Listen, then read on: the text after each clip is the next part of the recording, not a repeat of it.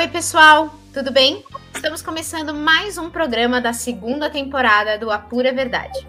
E neste ano queremos trazer conversas a respeito de como a desinformação afeta várias áreas do conhecimento. Nessa edição, vamos debater sobre desinformação e gênero. A iniciativa faz parte do projeto Apura Verdade, uma produção do grupo Novas Práticas do Jornalismo, Inovações no Ensino para o Combate à Desinformação, orientado pelas professoras Karine Vieira e Mônica Forte. Eu sou Alana Della Poça, falo de Ponta Grossa, no Paraná. Eu sou estudante de jornalismo do Centro Universitário Internacional Uninter.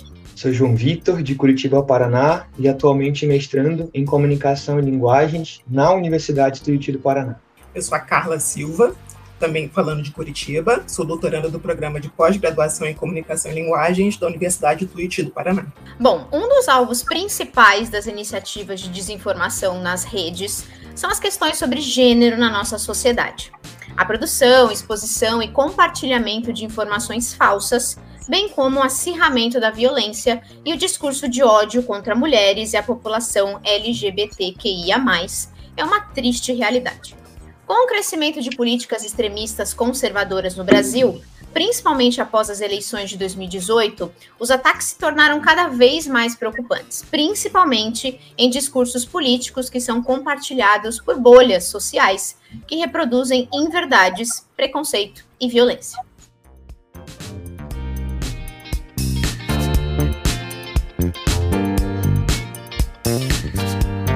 Desta forma, para o debate sobre esse problema e situação social em que vivemos, temos a participação das nossas convidadas. Marcia Veiga, jornalista, pesquisadora, mestre e doutora em Comunicação e Informação pela Universidade Federal do Rio Grande do Sul, recebeu o prêmio Adelmo Genro Filho 2011 na categoria Melhor Dissertação de Mestrado, concedido pela Associação Brasileira de Pesquisadores em Jornalismo, a SBPJ. Recebeu menção honrosa da CAPES de tese de 2016 na área de Ciências Sociais Aplicadas. É autora do livro masculino O Gênero do Jornalismo, Modos de Produção das Notícias, publicada pela editora Insular em 2014. Obrigado por aceitar nosso convite, Márcia. Eu que agradeço. Muito obrigada. A nossa segunda convidada é Luísa Santos, doutora em Comunicação e Informação na Universidade Federal do Rio Grande do Sul e pesquisadora do Laboratório de Artefatos Digitais, o LAD. Fez doutorado sanduíche na Gate Universitat com bolsa CAPES, além de ter sido pesquisadora visitante no Success Humanities Lab, na University of Success entre 2018 e 2019. Mestra em Comunicação Social pela Pontifícia Universidade Católica do Rio Grande do Sul. Obrigada, Luísa, por ter aceito o nosso convite. Seja bem-vinda. Obrigada, Lana, João e Carla, e boa noite para quem, ou boa tarde, ou bom dia, não sei que horas as pessoas É um prazer estar aqui. Vamos começar perguntando qual o entendimento de vocês sobre a problematização das questões de gênero na sociedade porque ainda temos tantas polêmicas e debates sobre esse tema.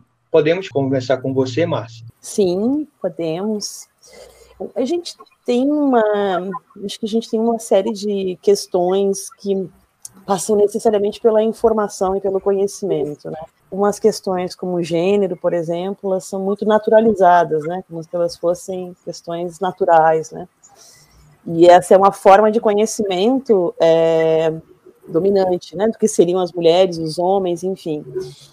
Que, e, de como seriam os seus comportamentos, né, orientados, né, as suas práticas, enfim. Uh, a questão é que a gente vive num país extremamente machista, racista e cis heterossexista, né? É, e essa é uma forma dominante de conhecer, esse é o conhecimento que circula, né, muito amplamente então, me parece que, inclusive com a contribuição dos meios de comunicação, né, que são produtores de conhecimentos sociais, né, não só o jornalismo, a publicidade, enfim, todos os meios, é, a gente acaba também não tendo essa formação dos próprios profissionais, então essa temática acaba uh, muito restrita a grupos específicos de estudos, estudos de gênero, e também já existem desde a década de 70, mas infelizmente ainda tem muito é, ainda não tem um acesso amplificado, né? Então, com isso, a gente acaba uh, reforçando é, esses valores, né, essas ideologias machistas, racistas heterossexistas, inclusive de forma inconsciente, né? Porque quando não há um conhecimento a respeito, os próprios profissionais vão agir a partir do senso comum, né? Então não há uma, uma forma de que esses conhecimentos cheguem. Então a gente está falando basicamente de uma sociedade que é marcadamente desigual e os principais marcadores é gênero, né? E classe e raça. E a gente não sabe como é que essas desigualdades se dão, né? Então, eu penso que o grave problema da nossa sociedade ainda passa pela educação, pela falta de acesso ao conhecimento, né? Que deveria se dar em todas as esferas, mas infelizmente o que tem mais circulando é desinformação, né? Porque a gente vai discutir aqui hoje, mas principalmente a falta de conhecimento a respeito dessas temáticas, né?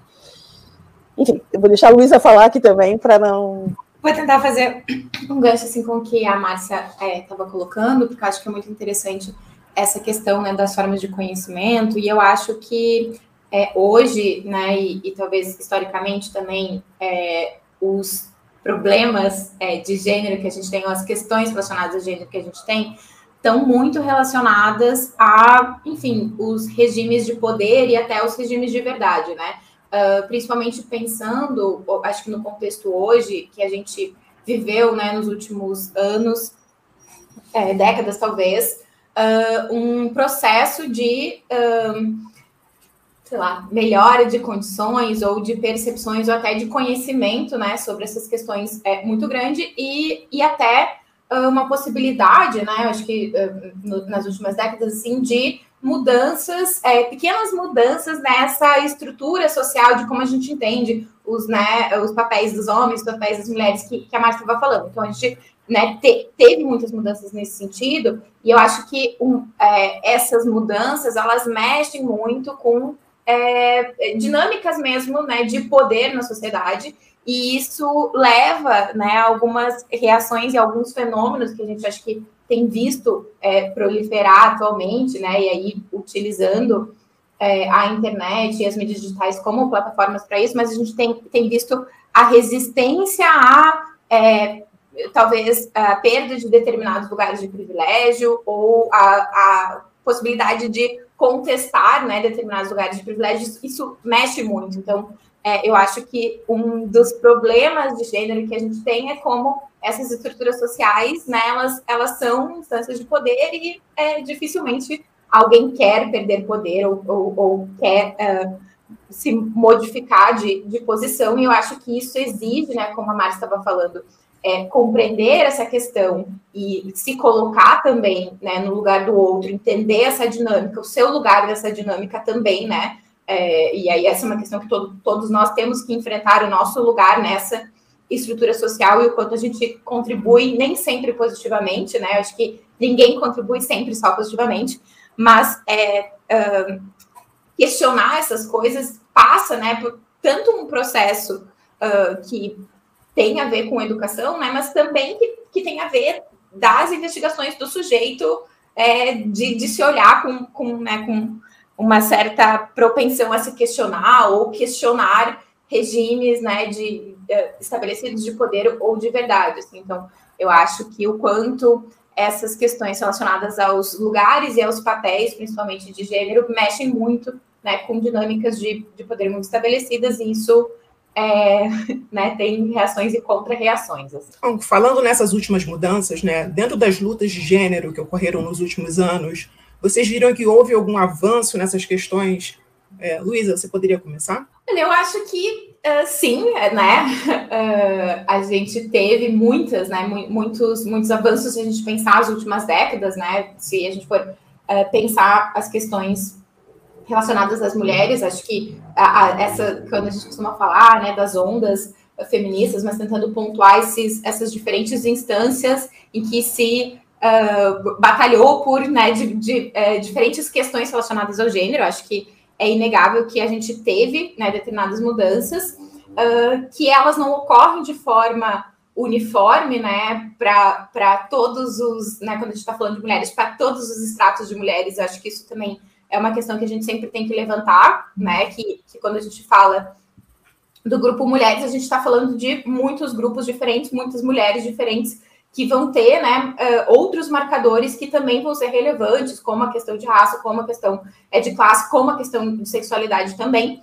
É, e que esse, esses ganhos, vamos dizer, eles não, não vão acontecer né, de maneira uniforme, o que não quer dizer que não sejam ganhos, porque né, tem, tem que começar de algum lugar, mas também não quer dizer que a gente tem que se, vamos dizer assim, se dizer, não, tá bom, já deu aqui um pouquinho a mais, né, e uhum. tal. Mas eu, eu não sei, eu vejo assim com muita é, preocupação, né? Eu acho que quando a gente pega um período mais recente, aí localizando é, na história do Brasil, eu vejo com muita preocupação o quanto alguns discursos, né, muito conservadores, né, nessas questões de gênero e de sexualidade, têm ganhado muita força, né, inclusive com coisas que às vezes a gente considera, não só considera como são ganhos já assim ilegais, né? Como por exemplo é, a questão de aborto em caso de estupro, é, co co como se volta a mexer em coisas que a gente talvez considerasse como ganhos consolidados, né? Chegou ao ponto de ser uma legislação, a gente entende, bom, né? É, é, o direito ele é lento. Então, bom, quando uma coisa chega lá, a gente acha que, bom, isso aqui é um, isso aqui é um ganho, isso aqui está dado, isso aqui não vai mais ser é contestado, e eu acho que o que a gente tem visto na história recente do Brasil é que isso pode ser sim contestado, e aí eu vejo isso com muita é, preocupação de onde esse, esse discurso, que não é só discurso, é prática também, vai desembocar, assim. É, acho que sim, acho que a gente tem um avanço, né? É, o bom da cultura é que ela está em permanente movimento, né? E eu acho que assim, mais recentemente a gente assiste a essa chamada quarta onda feminista, que foi bem importante também, porque ela acontece, sobretudo, com a partir da internet, né, com uma, uma geração que vem, que chega já com, a, com o domínio. Então, essa ferramenta da internet vai ajudar o espraiamento é, é, de informações, né, e vai e, e, como são questões que principalmente enfim, para as mulheres, para as mulheres é, negras, para a população LGBTQIA+, é, é fundamental que se tenha mais informações circulando. Uh, essa é uma luta que a gente já tem há mais de 70 anos, né? E, e, e me parece que, apesar do, de alguns avanços, e fundamentalmente nesses últimos anos, é, com essa facilidade de disseminação das informações e do conhecimento a respeito, é, justamente quando toca né, uma questão política, então para nós mulheres é, é, é, muito mais fácil a gente, essa informação chega e a gente entender do que está acontecendo, né, e, e, e, se situar no mundo. Então, por isso, eu acho que teve uma facilitação mesmo pela internet, é, mas a questão é, a gente tem o outro lado, o contraponto conservador, que me parece que ele está muito relacionado também, é, primeiro, a uma cultura masculinista, né, muito arraigado, o Estado-nação brasileiro, ele se forja nas bases da ideologia, do racismo, do machismo, do classismo, então isso é a, for, é a formação do Estado-nação, a gente está falando de questões estruturais mesmo, né, então a gente tem uma força e um poder muito grande. Só que a gente sabe também é que um, me parece que o discurso conservador ele vai justamente uh, chegar nas pessoas pela falta de conhecimento e informação como algo que lhes dá uma certa segurança, né? De que o mundo é assim, o mundo maniqueísta, ah, isso é isso, isso é aquilo, tá tudo certo. E quando uh, eu não conheço, a, a, reação geralmente é de estranhar e de, de temer, né? Então, acho que fica. Uh, eu estranho diferente, uh, eu, eu, estranho o que está sendo uh, trazido como algo que, que vai desestabilizar. Porque, bom, né, gente, a gente está falando assim: olha, parece que essa é a maior certeza do mundo, a coisa mais natural, ser homem e ser mulher. Né? Como assim a gente vai discutir isso? Né? Então. Essas são questões que pareciam que as pessoas tinham muito resolvidas. Então, a gente está mexendo num terreno que tem só no Brasil 500 anos de história, né? E, e, ao mesmo tempo que tem a história desse poder, tem essa resistência, mas aí a gente ainda precisa avançar muito, né? Porque ela, é, eu sempre fico pensando muito assim, né? Por um lado, a gente tem um avanço nos estudos de gênero fantástico, com questões que é, que, que, assim, eu penso assim, uh, sei lá, em 2006, né, a discussão sobre pessoas trans, ela era muito diferente do que hoje em dia, né, então, é um, é, historicamente é um período muito curto, mas eu fico imaginando o quanto isso, para chegar na maior parte da população, é muito mais difícil, né, de, de ter essa compreensão, porque justamente uh, quando a gente está falando, como acho que a Luísa bem disse, a gente está falando de estruturas de poder, né? E estruturas de poder também são estruturas de saber, né? Então, assim, eles andam juntos, então a gente precisa, eu acho que não tem outro caminho para que a gente possa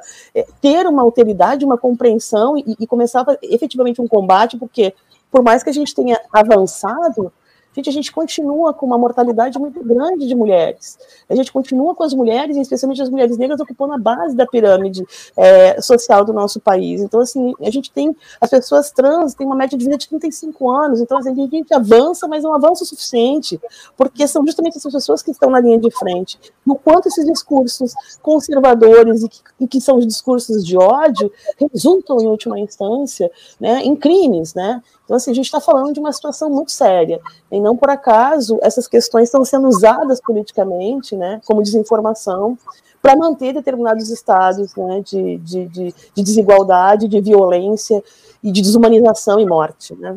É que assim, né, eu, eu gostei que ela estava falando sobre essa a importância né, desse do papel da, da, da internet, das mídias digitais também, né, na, na organização e na possibilidade de né, proliferar conhecimento né, relacionado às questões de gênero, né, que de fato foi um, um ganho, um, um, potencial de organização.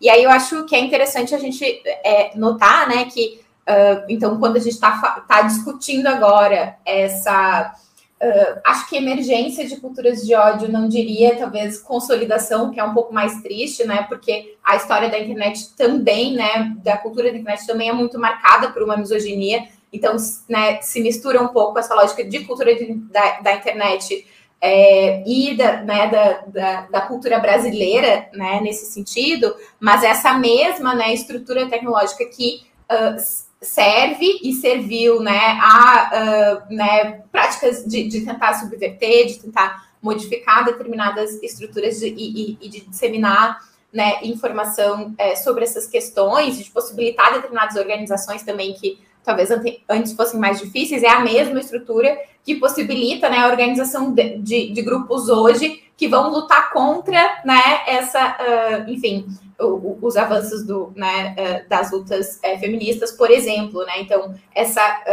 esse uso né, estratégico dessas tecnologias de ambos os lados, né, para para é, fa fazer luta e contra-luta, né? Esses, esses movimentos de, de resistência e contra-resistência, talvez. E Márcia, voltando um pouquinho para o seu trabalho e essa relação de jornalismo e gênero, no seu livro, a partir da sua pesquisa de mestrado, você fala sobre o masculino como um signo do jornalismo. Como que isso interfere no ambiente das redações, no processo de produção da notícia? Preciso só fazer uma, uma explicação de como é que. É, porque o conceito de gênero ele é trabalhado por diferentes correntes né, de, de pensamento, e, e, ele é um conceito que vai ser entendido de diferentes formas. Da forma como a qual eu trabalho, ele é um conceito que é, é uma categoria né, teórico-epistemológica que então, ele vai nos ajudar a pensar como a gente conhece as coisas do mundo, elas também possuem um valor relativo a gênero e poder. Que, que eu quero dizer com isso? Bom, que uh, observando também pela linguagem, olha para a gente olha para nossa nossa sociedade, a gente percebe que a gente tem uma ideia de gênero né, binária, né, seria um masculino e um feminino. E hegemonicamente, a gente convencionou, nas nossas convenções sociais hegemônicas, aquilo que é relacionado ao masculino, como, por exemplo, força, competitividade, é, uh, enfim, uh, a gente convenciona como, entende como se fosse algo do mundo masculino, né, ou dos homens. E, por outro lado, sensibilidade, colaboração, horizontalidade seriam um, elementos que seriam um, atributos relativos, entendidos como atributos relativos ao feminino e às mulheres. Bom, uh, observando a prática de produção de notícias, é, eu percebi que uh, as relações de poder e de gênero dentro de uma redação de telejornalismo elas estavam, uh, elas indicavam nas hierarquias da empresa, por exemplo, Na hierarquia do jornalismo, as principais notícias são chamadas, aquelas que têm mais prestígio, são as chamadas hard news, né? notícias duras, né? Bom, quais são as notícias hard news, então, as prestigiosas? São aquelas que estão nos campos historicamente masculinos, né? É, política, economia, polícia, né? Bom, aí eu ia percebendo nessa observação da, da, da, da produção da notícia, o quanto para fazer esse tipo de notícia, a, a escolha do repórter eh, geralmente é uma escolha por um homem, né, mas não quaisquer homens, né, porque numa reunião de pauta, por exemplo, eu estava observando que uma notícia, então, que era uma notícia de, é, que envolvia um certo risco, né, eles estavam decidindo quem era o repórter, daí começaram a citar nomes de homens, aí não, o fulano não dá porque o fulano faz matéria de soft news. Então eu fui vendo que não, era, não eram quaisquer homens, né, então, tinham que ter homens que, que tivessem um, uh, os atributos que os outros colegas reconhecessem como uh, masculinos, né?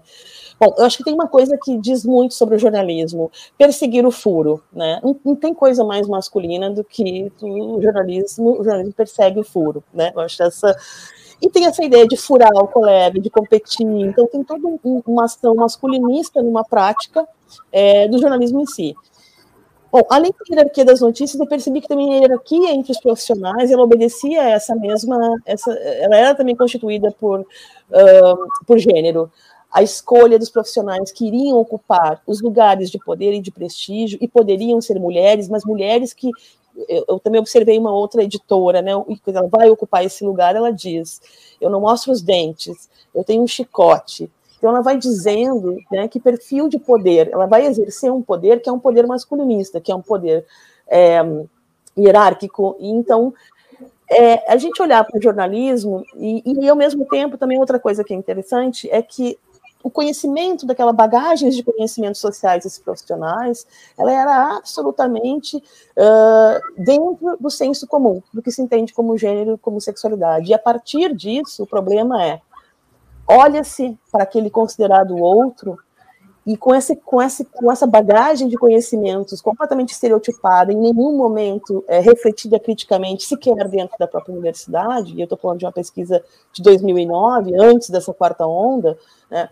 a gente uh, percebe que esta falta de acesso a esse conhecimento para esses profissionais acabava reproduzindo inconscientemente, né, porque isso fazia parte de todo o processo de escolhas, né, não só entre os profissionais, mas a forma como eles vão ler a realidade está completamente crivado de convenções de gênero, de sexualidade, de raça, de classe. Então, é, é nesse sentido que, uh, para chegar, então, próximo ao poder e ao prestígio, não apenas no jornalismo, mas na nossa sociedade, a gente vai ver que não são apenas os homens, que vão ocupar o lugar de poder, e também não quaisquer homens, mas sempre aquilo que tiver relacionado é, com aquilo que a gente entenda que seja uma forma de poder masculinista. Para entender o gênero também, como o gênero faz parte de todas as coisas do mundo. É, todas elas possuem um valor relativo a gênero e poder, né? Então, para além dos nossos corpos, né? Nós estamos vendo ataques a jornalistas mulheres ocorrendo nas eleições presidenciais recentes. Então, hoje pela manhã, eu pude presenciar o tópico especial da Luísa. Você citou alguns exemplos, como a Patrícia Campos Melo em 2018, e mais recentemente os ataques pô, é, diretos do presidente Jair Bolsonaro à jornalista Vera Magalhães. Então, vocês acreditam que existe uma relação entre gênero e desinformação como estratégia política? Eu acho que sim, né? A gente tem visto é, pesquisas fora, é, come, isso começou uma, uma tendência mais é, de pesquisas fora do Brasil, porque é um fenômeno observado em outros países também, é, mas também já pesquisas aqui no Brasil, né? Sobre essa questão efetiva da desinformação de gênero, né? A ideia de que é, existem, né, uh, campanhas e ou ações né, que é, buscam promover ou consolidar visões estereotipadas né, uh, de gênero é, na sociedade, e isso uh, muito atrelado né, a mulheres, mas também é, atrelada às questões LGBTQIA, né? No sentido de que, então, a gente é, pode entender a ideia de desinformação de gênero né, como uh,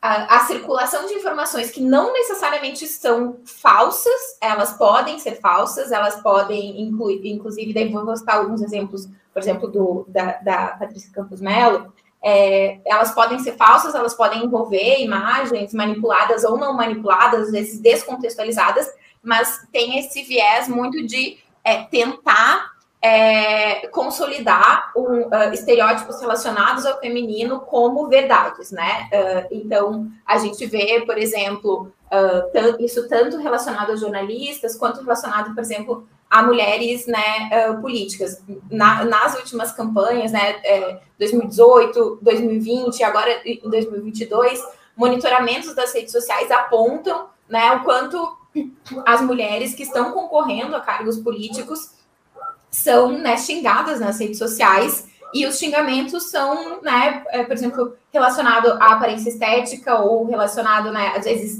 uh, enfim, chamando de, enfim, sei lá, feia ou de é, mentirosa, né, ou que, ou de, ou tentando desvalorizar como, como se é, Uh, colocando no âmbito da disputa política uh, valores ou julgamentos que estão relacionados com o fato daquela candidata ser mulher, é, e não ser um homem, né? Não, não fatores relacionados à sua competência política, por exemplo, ou às suas ações pregressas no, no, no âmbito da política. No caso, por exemplo, da Patrícia Campos Mello, eu acho que foi muito emblemático, assim, porque justamente ela estava né, ali cobrindo uma pauta relacionada à política, né? Então, ela, ela sofreu uma forma de, de violência política ou uma campanha de desinformação de gênero, se a gente for usar essa terminologia, uh, em que ela teve, inclusive, é, memes dela circulando, né? Assim, imagens, por exemplo, é, pornográficas em que eram inseridas a, o rosto dela, né? Não eram imagens dela,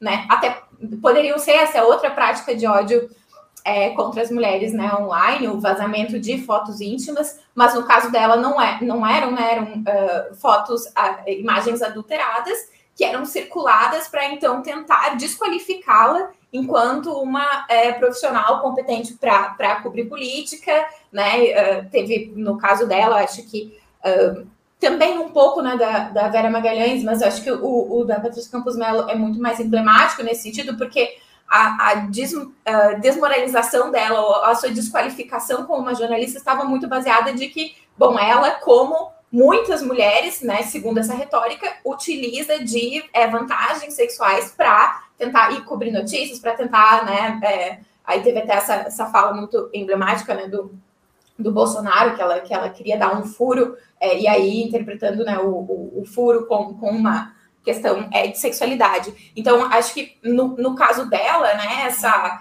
uh, essa campanha, né, ganhou esses contornos do que tem se entendido né, na literatura internacional como essa, essa desinformação baseada em gênero, porque acaba promovendo não só na Patrícia em específico, não só na Vera Magalhães em específico, esse, é, essa. Uh, não dá para dizer valores, porque não são valores, mas esses estereótipos né, de gênero de que, bom, é, mulheres usam vantagens sexuais para conseguir coisas, mulheres avançam na carreira por causa disso, então a mulher não é competente não avançou na carreira né, por isso. Ela não, não pode uh, não, não pode ser uh, ela não, não se deve dar crédito a uma mulher, né? Ela não é efetivamente competente. Então, é, percebe que essas campanhas elas têm uma um objetivo específico que é atingir essa jornalista que está é, de alguma forma uh, contestando ali uma instância de poder, né? Tá, tá desafiando esse poder é, político, mas também é, mira em todas as mulheres, porque quer propagar como estereótipo, esses estereótipos de gênero como verdade, né?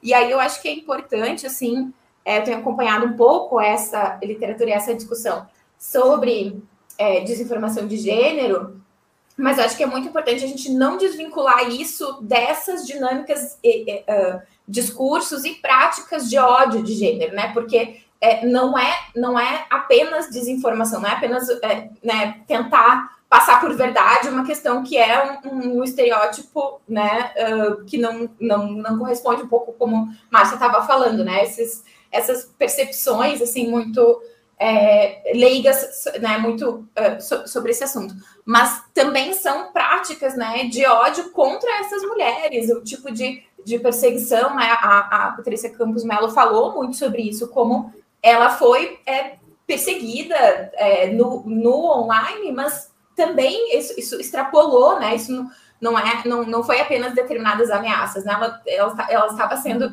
de fato, é, ali um, uma campanha de ódio contra ela, e eu acho que a gente sempre tem que ter esse cuidado de. É, eu concordo com você, eu acho que existe esse, esse movimento, mas esse processo de desinformação de gênero ele vem atrelado né, a essas práticas de ódio contra as mulheres, e, e, a gente tem que ter isso muito em mente, porque essas práticas de ódio, e, e aí é, trazendo um pouco assim para onde eu me debruço mais, que é, são as práticas de ódio contra mulheres é, na internet, elas vão acontecer de diversas formas, né? Elas, elas têm, têm práticas assim de todos os tipos, a gente tem desde o do stalking, né, da, da perseguição online, dessas campanhas sistemáticas de ódio, do doxing, que é, é vazar dados como endereço, telefone, para que a pessoa, né, uma mulher em geral, possa ser encontrada. Isso, inclusive, aconteceu com, com a Patrícia Campos Melo também. Né, a gente tem o, o, os vazamentos de fotos íntimas, todas essas são, são, são práticas de ódio contra, contra a mulher que é, vão, vão sendo, vão também emergindo conforme algumas possibilidades, às vezes técnicas, né, até do, do enfim, da, próprias das tecnologias ou das dinâmicas é, de redes sociais, assim. É, o caso da Vera Magalhães é, também, né, é, ela é, tem, tem sofrido, né, é, uma onda aí na, nas redes sociais, eu acho que é muito também, diz muito sobre a forma, essa forma sistemática de organização, né, como um enxame, de que então todos vão, né, uh, todos os, os, apoiadores dessa pauta conservadora vão numa mesma direção. Essas campanhas também sofrem, né, de, uh, vamos dizer assim, uh, intervenções não autênticas, né, podem, é, é, nesse tipo de campanha de, de ódio, pode ter é, a ação de bots, né, de robôs nas redes sociais, pode ter a ação de robôs humanos pagos, né, que são os trolls pagos, então, que, que, que vão é, fazer com que essa, uh, essa ação, né, essa campanha tenha também mais visibilidade uh, para além dessa, né, uh, é muito intenso na vítima, né, mas também respinga muito. Então, o recado para todas as mulheres é que, bom, talvez eu né, não deva me envolver em política, talvez eu não deva é, né, concorrer a um cargo ou é, né, contestar o poder, né, sendo uma jornalista, porque isso é extremamente é, perigoso, né? Assim, o recado é dado para muito além daquela é, vítima em específico, sem falar nessa, talvez, tentativa de consolidar esses estereótipos como entendimentos sociais, né? Como quase utilizando esses casos como provas, né? Viu, viu como não dá para confiar em mulher? Porque ela estava tentando né, transar com o cara para conseguir informação para a sua, sua matéria. Então, como é que você vai acreditar no que ela diz? Ainda dentro do campo político, né, também presenciamos a circulação de vários produtos de desinformação sobre membros da comunidade LGBTQIA+. Vocês chegaram a pontuar né, sobre essa comunidade, né? Eles são é, apontados como corruptores da imagem da família tradicional brasileira. Assim, como a construção de imagem da comunidade LGBTQIA+, por grupos políticos extremistas conservadores, inviabiliza, né, inviabilizaria o debate sobre os direitos dessa população? Eu acho que a, a, tática masculinista ela é sempre uma tática de eliminação do outro, né? De dominar, de explorar, de eliminar, de, de um uso de uma violência, né? E essa violência vai desde o, do espaço simbólico, né? Daquilo que se produz simbolicamente, como esses produtos que estão que têm circulado, né? Como e que é uma primeira porque assim, o que a gente vê, né, nesse, digamos que seria um iceberg, né, de toda a violência de gênero que envolve não só também as mulheres, mas as pessoas LGBTQIA+, né, é, é, esse iceberg a gente vê a violência e a morte como a ponta, porque o que vem sendo construído passa necessariamente pelo plano simbólico, né, por isso que é muito importante que a gente escuta é, inclusive, eu, eu, sempre bato nessa tecla porque eu acho muito importante que a gente escuta essas questões dentro da formação desses profissionais, né? Porque, assim, é, ok que até então não se sabia, né? Enfim, é um, é um, não por acaso esse conhecimento não circula amplamente, né? mas ele é fundamental, ele é estratégico para que esses profissionais consigam compreender como mesmo inconscientemente acabam reproduzindo uh, isso nas suas práticas, produzindo é, produtos uh, mesmo os próprios produtos, enfim, notícias e propagandas que não são de, de, de, fake news, mas eles estão completamente recheados de um universo simbólico criado de estereótipos, de preconceitos que acabam retroalimentando a cultura e transformando diferentes em desiguais, né? Então, me parece que a gente está falando é, e aí, quando tu, por que diferente, né? Eu acho que isso é importante a gente dizer. É, é diferente de quem? É porque na nossa sociedade, então, essa estrutura cis heterossexista, ela vai entender que homens possuem pênis, mulheres possuem vagina, e que a partir desse marcador é, é, biológico, digamos assim, o seu gênero seria né, orientado em, em, em, em, coerência e partindo do pressuposto que todas as pessoas são heterossexuais, né? Então, em tese, todos nasceriam com, com, né, com essas questões, uh, e, e, e, caso isso não aconteça, há uma anormalidade ou não está correto, né, que é o caso da homossexualidade, da bissexualidade, enfim, outras formas de sexualidade não heterossexual. Então, o que, que a gente faz? Né? A, a, o topo dessa pirâmide ela está tá interseccionada com vários gêneros, está interseccionado com raça, com classe, com, com sexualidade, com geração. Então, a gente tem que olhar para todos esses marcadores sociais operando né? e como é, que, como é que essas desigualdades vão sendo feitas. Então, quando a gente percebe que.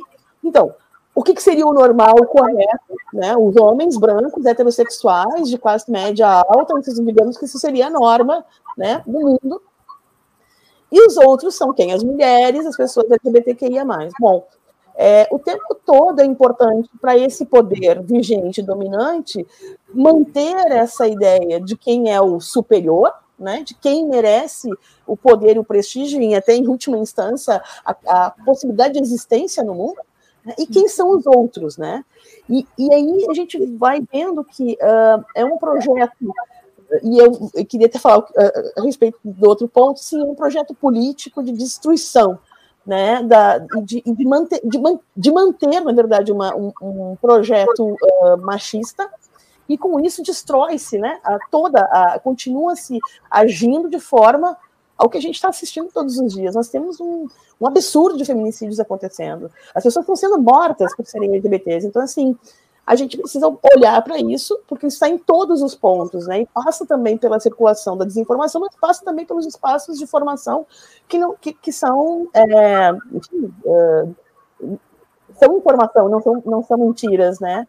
Um, eu acho que a gente está uh, dentro de um projeto político conservador, machista, extremista, né, em que essas populações correm risco de forma igual. E são essas pessoas que estão morrendo todos os dias, principalmente no Brasil. Então, se a gente vai olhar para os poderes autoritários, a gente sempre vai ver que são essas mesmas pessoas, são, são as mulheres, são as pessoas LGBTQIA+, são as pessoas negras, são as pessoas indígenas, que estão sempre na linha de, de, de extermínio que é o que está sendo feito. Esta, essa é a população-alvo da necropolítica que existe no mundo hoje, e que tem sido muito financiada né, por esses grupos é, extremistas e conservadores é, nessas ações de, de disparo de, de desinformação. Né? Então, tem um financiamento a um poder econômico, inclusive investindo é, nesse tipo de, de política. Né?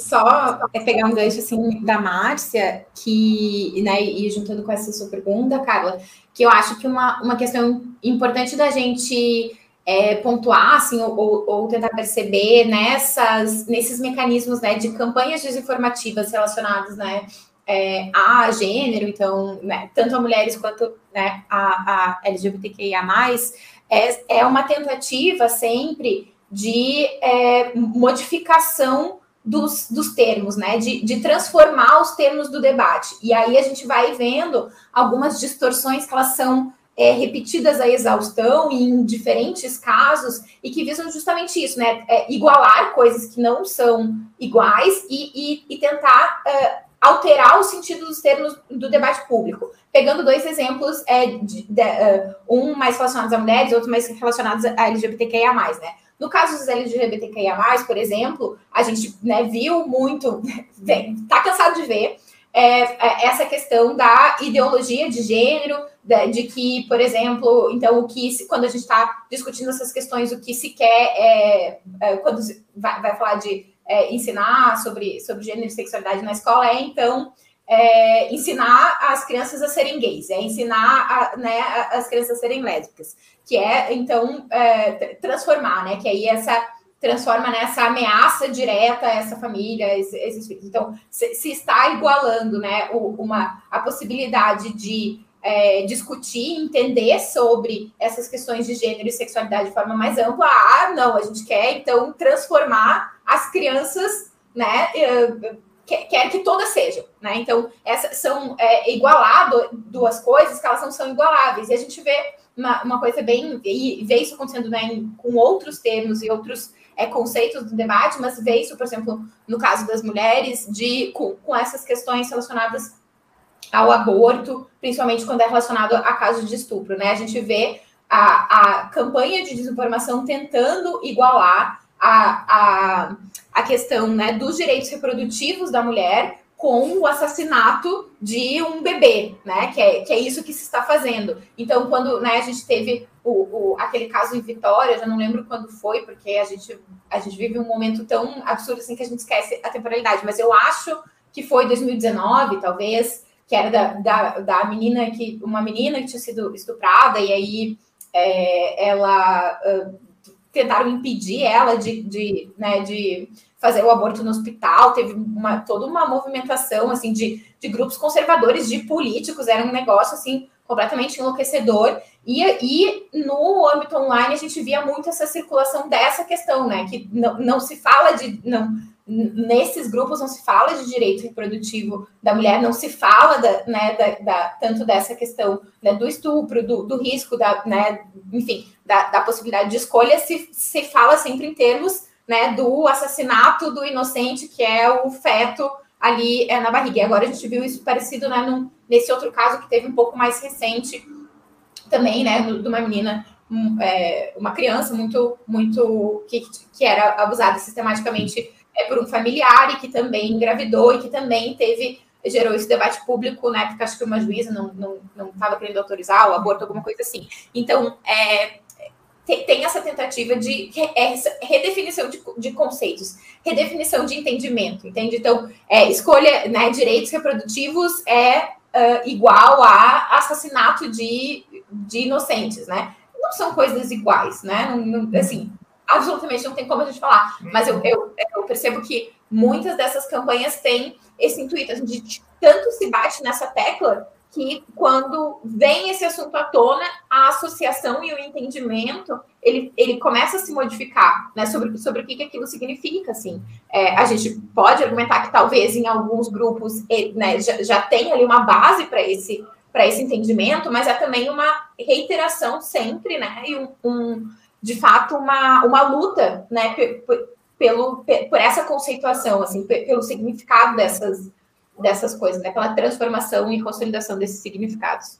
É, vocês já vivenciaram uma situação onde o fato de serem mulheres impediu que realizassem o seu trabalho? É, mas eu não se, se me impediu. Bom, eu não, não atuei muito como eh, jornalista, né? Assim, é, mais no, no período da faculdade. Depois acabei sempre me dedicando à pesquisa e eu especificamente não passei é, por situações assim de, enfim, de ser impedida. Eu já passei por muitas situações de me sentir constrangida ou me sentir desincentivada ou desencorajada ou né, não pertencente, inclusive em âmbitos, né, em locais científicos mesmo, é, principalmente quando eu era mais nova, né, durante o mestrado, por exemplo, é, eu sim passei por questões assim com professores, né, na, na universidade de desqualificação, né, por ser jovem, por ser, é, enfim, é, mulher, que eu estaria então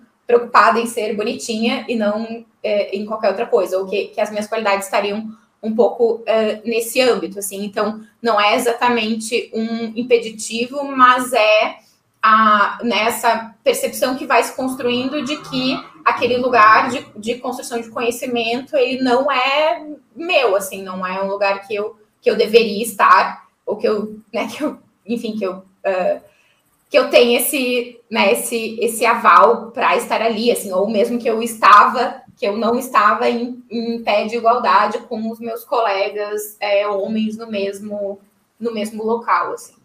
Ah, eu acho que a gente, pelo fato de sermos mulheres, cis ou trans, enfim, a gente vai sempre ter muitas histórias, né? Pra...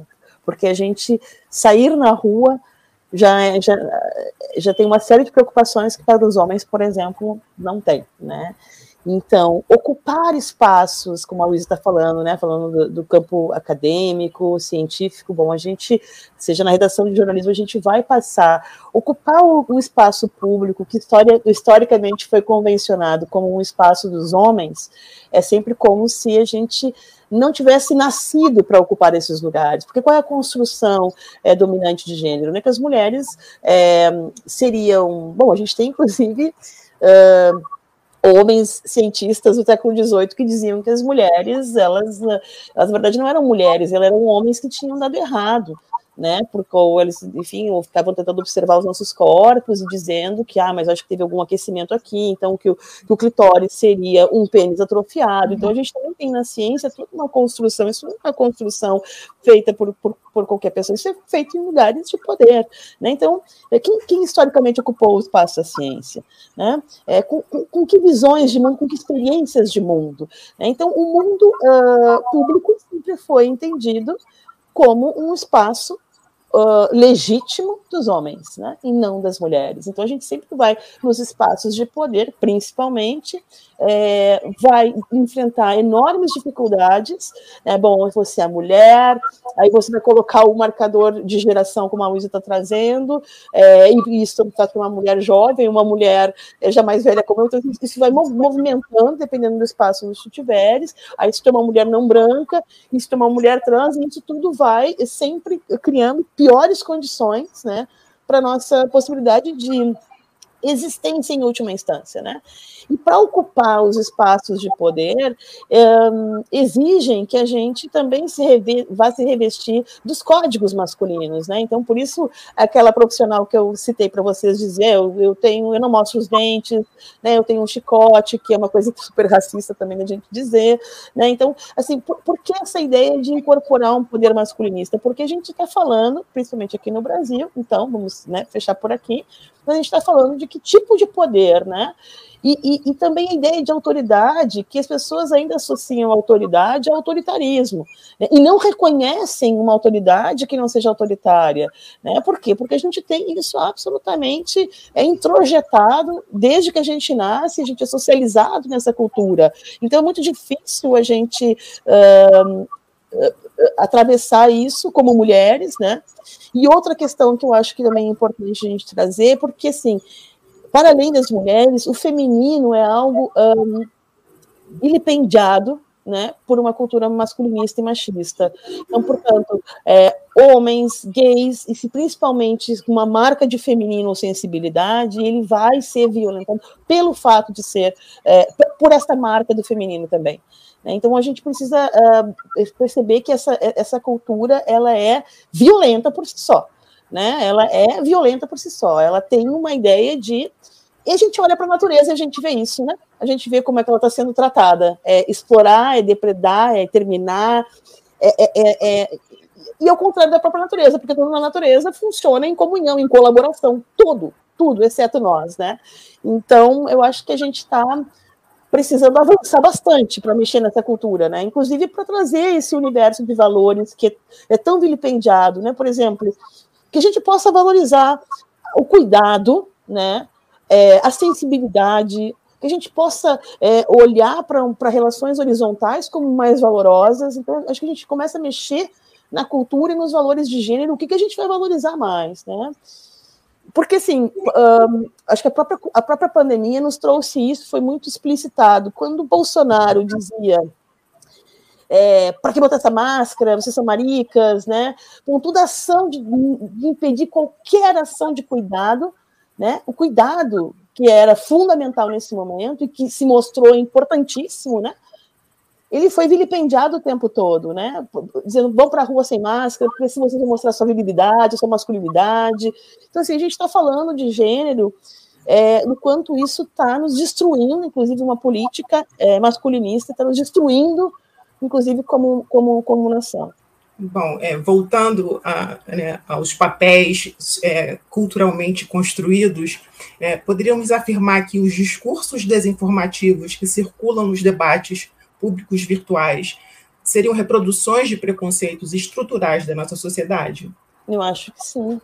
É porque é, eles são produzidos também a partir daquelas. Um, em cima de estereótipos, de, de questões que vão, uh, que vão chegar no, no, inconsciente coletivo, né? E principalmente trabalhando com o medo, né? Porque essa é uma estratégia desse tipo de poder, né? Gerar medo. Então, acho que isso está na base dessas estruturas é, de desinformação, é como, como eles agem, a forma como se age, e vai mexendo nesses medos, no, no desconhecimento das pessoas, né? E então eu, eu, acho que isso está tão estruturado quanto a estrutura de poder é, maior que é masculinista, né? É, só para complementar, assim, é, eu, essa questão né, do, do medo, que eu acho que, que é muito relevante, assim, quando a gente está, enfim, falando. Se a gente está. Eu, eu gosto né, do termo dos discursos perigosos, é, porque a gente consegue colocar dentro disso né, um, um conjunto de de discursos que às vezes até nos deixam, tipo, eu acho que, que, a, que a desinformação de gênero tem um pouco isso, assim, às vezes é, gera dúvida, assim, exatamente o que, que, é aquilo, mas a gente vê que, bom, isso aqui não, não, não, não vai dar bom, né, não tá bom, vai ter um efeito, então, gosto do termo dos discursos perigosos, e eu acho que muito da, da estratégia relacionado, né, a, a colocar o medo é justamente também de diminuir ainda mais os espaços seguros desse, né, desses sujeitos que se visa atingir. Então, que eu que essas pessoas sintam cada vez mais que existem menos espaços onde eu estou em segurança, né? E esse espaço ele pode ser é, os espaços físicos públicos e eles também são os espaços né, uh, online, eles também são os espaços ocupados né, na, nas profissões, nas posições de poder, né, do, enfim, da mulher na política, da mulher jornalista, né, enfim, da mulher na ciência, uh, né, e, eu acho que passa muito por isso, assim, dessa, de criar essa percepção de que existem cada vez menos espaços que eu posso estar com segurança, né, sem, sem, é, sem uh, me sentir restringida ou uh, me colocar restrições por me sentir em risco, né, que acho que essa é uma dinâmica que é muito uh, comum, né, e que é, co coloca, né, enfim, nos sujeitos vítimas dessas desse medo, dessa violência, também a incumbência de se proteger dessa possível ameaça. Então, né, uh, mulheres e, e, e pessoas LGBTQIA+, são acostumadas com estratégias de autopreservação, né? Porque sabem que em diversos momentos incorrem em situações de risco, né? Isso também é um, um, né, uma, uma terceirização de responsabilidade e uma, uma forma de ocupar, inclusive, o espaço mental dessas pessoas que ah, precisam se preocupar constantemente se estou ou não estou em perigo, se posso ou não posso fazer isso, né? Ou, ou se eu fizer isso, o, uh, o que que eu posso estar arriscando, né? E essa responsabilidade não deveria ser desses sujeitos, né? Não, não, não deveria ser é, uh, ocupar esse, né, esse espaço uh, uh, de preocupação, assim. Bom, a gente comentou aqui sobre alguns exemplos de desinformação e, e, e gênero no Brasil, mas infelizmente isso é algo global, né? A gente teve também um exemplo recente da primeira-ministra da Finlândia, a Sana Marin, que ela teve o vídeo da participação dela em uma festa que circulou muito por aí, e ela foi duramente atacada politicamente por questões morais, inclusive utilizando essa questão moral em específico em peças de desinformação que atacaram né, a primeira-ministra em específico. Vocês acreditam que tem uma diferença da imagem de moralidade entre homens e mulheres? 100%, né? É, coisas que são é, consideradas é, interessantes, legais, né? Que, que bom que os homens fazem, são né, plenamente é, condenáveis em mulheres, especialmente essas mulheres na vida pública, especialmente mulheres em posições de poder, né? Nesse caso, é, da, da primeira-ministra, é, por exemplo, né, tinha uh, críticas também uh, por, pelo fato dela estar tá dançando, de né, estar tá se divertindo e tal. E, e aí teve até uma montagem muito boa aqui circulando na internet, que era de vários outros políticos em vídeos dançando que foram considerados, tipo, nossa, que legal, né? Tipo, por, por que não? Por que não? Por que, que o cara não, não pode se divertir? Por, por que não é engraçado ou legal o, o vídeo é, de um político nessa situação? E no caso, né, da, é, né, dela, isso foi um, é, foi uma abertura para questionar a sua capacidade, né, de, de governo, assim, que uma coisa não tem, é, essas coisas elas não estão relacionadas. Eu acho que isso que é sempre o, o muito forte né, quando a gente fala dessa desinformação de gênero, porque esse âmbito da vida é, pessoal, privada, e das características específicas do que essa mulher faz ou não faz no tempo livre, não tem nada a ver, absolutamente nada a ver com a sua capacidade né, de governo, com a sua capacidade política, com a sua capacidade intelectual, com a sua seriedade. Essas duas coisas elas não estão relacionadas. Mas quando a gente né, fala né, de uh, especificamente de mulheres, é, essas coisas elas são postas em jogo. Então, coisas que não são capazes de questionar a capacidade de um homem, elas vão ser sim questionar, uh, né, capazes de questionar a capacidade uh, das mulheres. E aí isso tem N coisas, assim, né? É, ah, se, se, se veste de um determinado jeito, se não se veste de outro, né? A, a presidenta Dilma passou por N dessas coisas, né? Porque se veste assim, não se veste assado, se, a, se a mulher, uh, enfim, te, tem. É, se é muito sexualizada, se é nada sexualizada, se então é, é muito feminina, é pouco feminina. É, no, assim, para cada lado não tem, assim, na prática, acho que, que a gente percebe que não tem certo, né? O certo era ser homem, agora ser mulher tá errado já. Então não tem para onde, sabe? Então, é, acho que 100%. O que vocês acreditam que pode ser feito dentro do campo da comunicação para combater a produção de desinformação sobre gênero e atitudes preconceituosas entre os profissionais dessa área? Sim, eu vou bater na mesma tecla. Eu, eu acho que tem que ter um profundo investimento no conhecimento. Né? Não há outro caminho. Né? O que a gente está falando é. Bom, isso a gente também está falando num país é, que uh, eu não me lembro se foi em 2017, né, tinha uma pesquisa que mostrou que apenas 8% da nossa população consegue compreender um texto que lê. Então, a gente tem uma série de outros déficits né, de, de, de, de, de conhecimentos básicos, né? O que dirá sobre essas questões né, sobre gênero.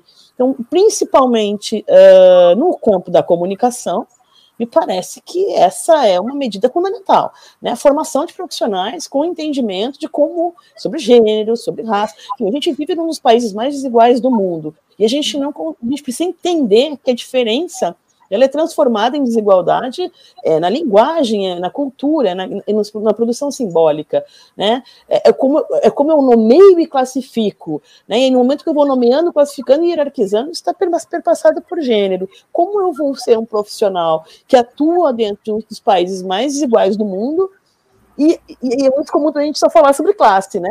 Mas a gente precisa perceber que gênero, classe, raça, sexualidade, geração, esses outros marcadores eles são todos imbricados, né, o que chama a gente pensar interseccionalmente, e um profissional da comunicação vai criar essas peças, por exemplo, seja um jornalista, um publicitário, uh, uma pessoa do cinema, enfim, precisa acessar esse, esse tipo de, de, informação, precisa ter este conhecimento. Né? Me parece que ele está na base de tudo que vai ser produzido a partir dali e das relações de poder que vai estabelecer ou não.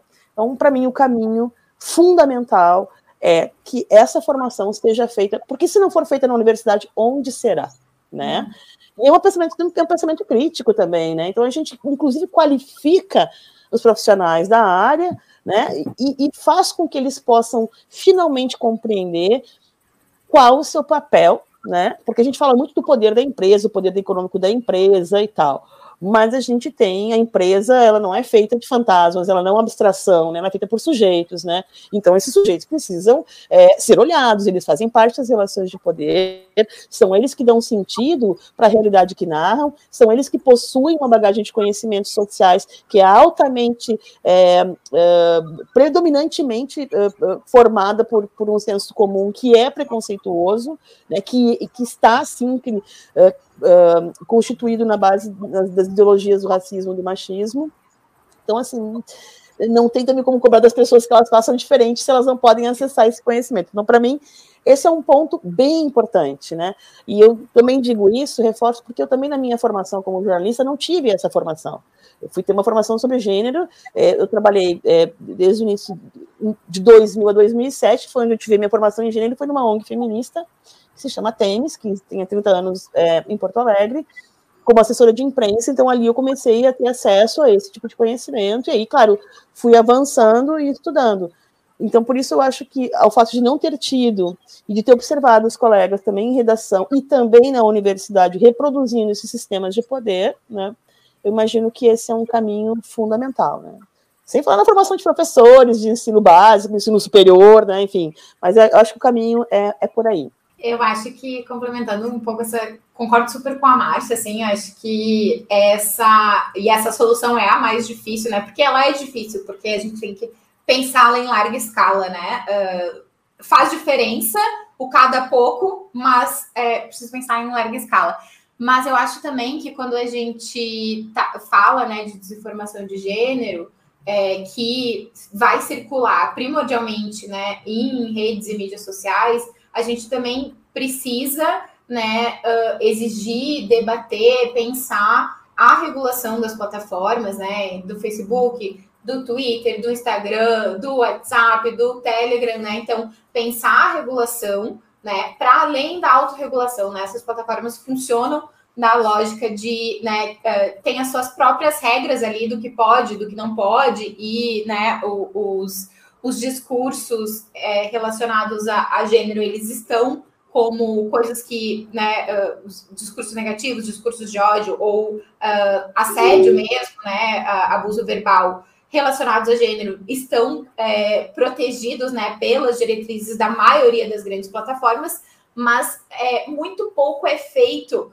no esforço de tentar é, de fato tirar esses conteúdos de circulação enquanto né, uh, ainda é tempo. E eu acho que é uma questão muito relevante porque essas empresas lucram com isso, né? Elas lucram com a manutenção desses usuários nesses espaços pela maior parte do tempo, para coletar a maior parte de dados, para depois poder vender anúncios micro segmentados para esses mesmos usuários. Então, é, a atenção das pessoas, que também é mantida, às vezes, pela dinâmica das polêmicas, das disputas, né? Dessa uh, esse, enfim, o, a, a, gente sabe que, que, que essa lógica do que é controverso, né? O que gera o, uh, debates acirrados e polarização acaba ganhando visibilidade nessas redes justamente porque né, a, as pessoas se envolvem e aí tem métricas específicas é, dessas redes que vão uh, dar visibilidade. Então, esses conteúdos eles também são lucrativos para muitas dessas empresas, né? E aí a gente uh, tem que pensar, eu acho que de fato, assim, é, eu estudo muito sobre moderação de conteúdo online e de fato existem assim muitas barreiras e muitas dificuldades de moderar conteúdo online. É, porque tem questões, é, é, é, difícil automação, porque tem questões de linguística, de contexto, questão cultural, como tu vai dizer se, um, se esse discurso é de ódio, se esse é desinformação, às vezes é um pouco mais fácil, mas nem sempre é, né? Desinformação de gênero, por exemplo, é difícil de, de detectar, de, de mapear, então tem várias dificuldades. É, tem a dificuldade, acho que o principal é da escala, né? Essas, a gente pega o Facebook, por exemplo, é muita gente lá. Então, é muito conteúdo a ser é, monitorado, né? E, e é, eventualmente retirado se viola as normas. Mas, a, a, então, eu acho que, que as empresas também se defendem muito é, falando, bom, mas aqui é muito conteúdo, é muito difícil, eu moderar é difícil, tem dificuldades, tem isso, tem aquilo, né? E tudo isso é verdade mas a escala dos seus próprios ganhos, ela também é muito grande. Então, é possível fazer muito mais esforço do que se faz hoje, tanto na moderação humana de conteúdo, quanto na, na moderação automatizada de conteúdo, né? E aí eu acho que é um pouco também de é, mobilização social e pressão para que isso seja feito, porque se não for assim, não vai ser feito, porque não é interessante, né? Uh, a gente sabe que, enfim, a lógica dessas empresas é que quando apertar no bolso é que isso, né, isso vai, vai ser realmente cuidado. Então, acho que é possível, apesar das dificuldades, é possível fazer muito mais do que se faz. E aí eu acho que é preciso é, um pouco tentar exigir nesse, nesse sentido, né, regulações mais, mais claras de quais são as, né, as responsabilidades das plataformas com os conteúdos que circulam ali e que ganham visibilidade ali e que são hierarquizados e disponibilizados a outros usuários pelas lógicas dessas plataformas, né? Não é, a gente não recebe é, mais em quase nenhuma, em quase nenhuma, acho que nenhuma, exceto é, o WhatsApp e Telegram que não funciona dessa forma, mas se a gente pegar Twitter, Instagram, Facebook, a gente não recebe os conteúdos em ordem cronológica. A gente recebe conteúdos hierarquizados, disponibilizados para a gente de uma determinada forma. Então, essas empresas elas têm responsabilidade sobre o que ganha visibilidade ou não. E esses conteúdos ganham visibilidade, se espalham, né? Então, é, é, é, é preciso fazer mais e é possível fazer mais. E aí eu acho que é um pouco a gente também tentar, como sociedade civil, né, pressionar nesse sentido. Bom, para finalizar, para vocês, qual o papel do jornalismo no enfrentamento da desinformação e da violência de gênero? Márcia chegou a tocar no assunto, se quiser complementar, fiquem à vontade. Eu entendo o jornalismo como uma forma de conhecimento social, né? Como outros autores, Adelmo Genro Filho.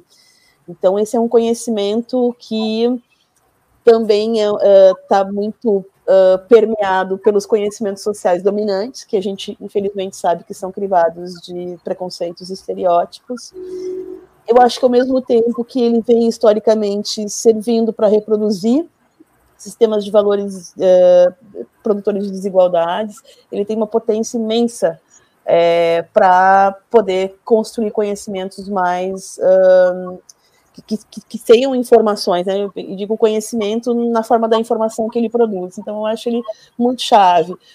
Por mais que a gente tenha avançado muito pouco, mas a gente já consegue perceber nas redações, é, depois dessas ondas todas, né? A gente já consegue ver profissionais ali dentro agindo, disputando pauta, e as próprias empresas, justamente pelo que a Luísa tem dito, né, bom, elas, não, elas também estão perdendo dinheiro, elas também estão tendo um feedback muito rápido, né, através das plataformas, então elas começam também a, a ficar atentas, né, a gente vai vendo os produtos culturais, mas enfim, eu acho que o jornalismo também já está sendo, já está se percebendo nesse momento, eu acho que ele é muito chave, então me parece que investir na formação desses profissionais, levando em consideração tudo que a Luísa também falou, né? Acho que a gente não pode mais fazer as coisas separadas, a gente precisa pensá-las juntas, né?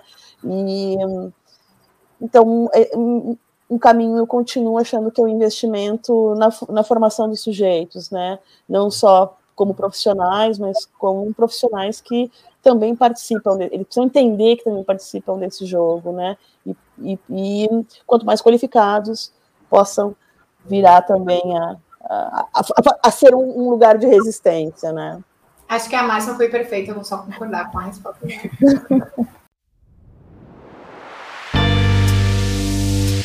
Bom, então nós fechamos assim o nosso quarto episódio da segunda temporada do programa Pura Verdade desse ano. Gostaria de agradecer imensamente a participação da Márcia, da Luísa, em nome de todos os homens e mulheres e cidadãos em formação, né? A gente que está envolvida com desinformação, a gente gostaria de agradecer por esses minutos preciosos e comentar que eu acho que cabe a nós mesmos a gente combater né, essa desinformação de gênero e de tantas outras questões. Agradeço imensamente Luiz e Márcia por terem aceitado o nosso convite. Agradeço também. Eu acho que vocês já estão aí mostrando essas possibilidades e de como já está fazendo diferença, né? Então, esse já é um caminho para a gente avançar. Então, muito obrigada, obrigadíssimo pelo convite. Bom te ver também de novo, Luísa. Prazer. É, só agradecer também. Eu acho que é isso que o falou. Esse né, programa também é um espaço de transformar um pouco essas, né, no, assim, no, é no, no, pouco a pouco que a gente vai transformando essa realidade. Então, obrigada, foi um prazer conversar sobre esse assunto. Muito obrigado por aceitar o nosso convite. E é isso, pessoal. O programa vai estar disponível no Spotify, YouTube, Google Podcast, Pocket Cast, Rádio Public e Break. Vocês também podem acompanhar o projeto no Instagram, Facebook e Twitter. Tchau e até o próximo programa.